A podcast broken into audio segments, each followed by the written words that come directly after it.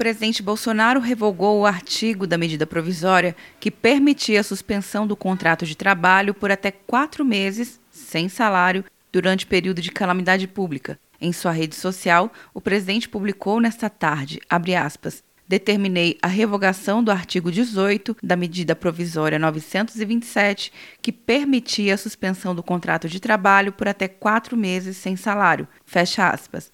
O presidente da Câmara dos Deputados, Rodrigo Maia, disse em evento virtual promovido por uma instituição financeira que a medida gerou insegurança nas relações de trabalho e criou uma crise desnecessária. Mandaram uma medida provisória capenga, eu tenho dito, acho que não dá para a gente construir soluções pontuais a cada momento. Isso vai gerar mais estresse mais problemas. Acho que tem que se construir um planejamento melhor, uma organização melhor dessas medidas para que a gente tenha noção do tamanho do esforço que o governo quer fazer e precisa fazer nos próximos 60 dias. Segundo Maia, é necessária a contrapartida do governo.